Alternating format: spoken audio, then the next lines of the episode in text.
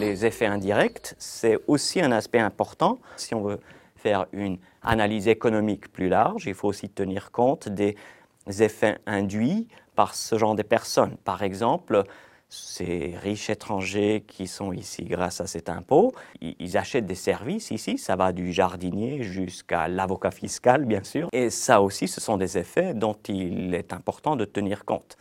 Le problème, c'est qu'ici, c'est encore plus difficile d'avoir des chiffres et pouvoir faire des estimations rigoureuses. Des estimations ont été essayées par l'administration fédérale. Ils ont estimé que, grosso modo, euh, les imposés au forfait a créé entre 10 000 et 20 000 emplois en Suisse. Voilà, il y a une grosse marge d'erreur. Mais là aussi, il faut tenir compte du fait que si on durcissait ou on abolissait l'impôt forfaitaire, pas tous quitteraient la Suisse euh, et pas tous les, les emplois induits euh, seraient perdus. En plus, il faut dire que dès qu'on calcule l'impôt sur la dépense observée en Suisse, évidemment, ça entraîne ces gens à, chercher à réduire leurs dépenses.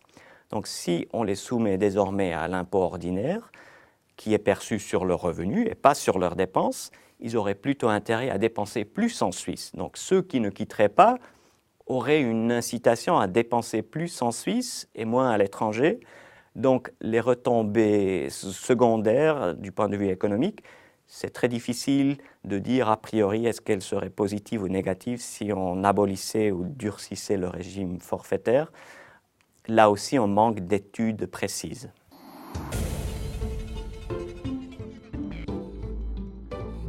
Une question intéressante, c'est pourquoi tout le monde ne part pas si on rehausse leur fiscalité en abolissant ou durcissant le régime euh, forfaitaire? Il n'y a pas le scientifique qui peut apporter une, réponse, c'est des décisions individuelles. Mais une chose qu'il faut encore euh, peut-être garder en tête, c'est que après l'abolition du forfait fiscal à Zurich, il y a presque la moitié qui ont quitté, mais il y a juste 13% qui ont quitté la Suisse. En fait, sur la moitié qui ont quitté le canton, la plupart sont quand même restés en Suisse. Donc une bonne partie de ce genre de personnes semblent avoir quand même une attache à la Suisse. Euh, ceux qui ont quitté Zurich pour un autre canton, certes, il y en a la plupart qui sont allés vers un canton où ils pouvaient continuer à profiter du statut de forfait fiscal, mais certes, il y en a d'autres qui ont eu d'autres raisons pour vouloir être en Suisse. Quelle est l'importance relative entre la fiscalité légère et tous les autres atouts qu'offre la Suisse ça aussi, c'est une question à laquelle il est très difficile de donner une, réponse rigoureuse, mais c'est aussi typiquement une de ce genre de questions qu'on est en train d'essayer d'analyser avec notre projet Fonds national.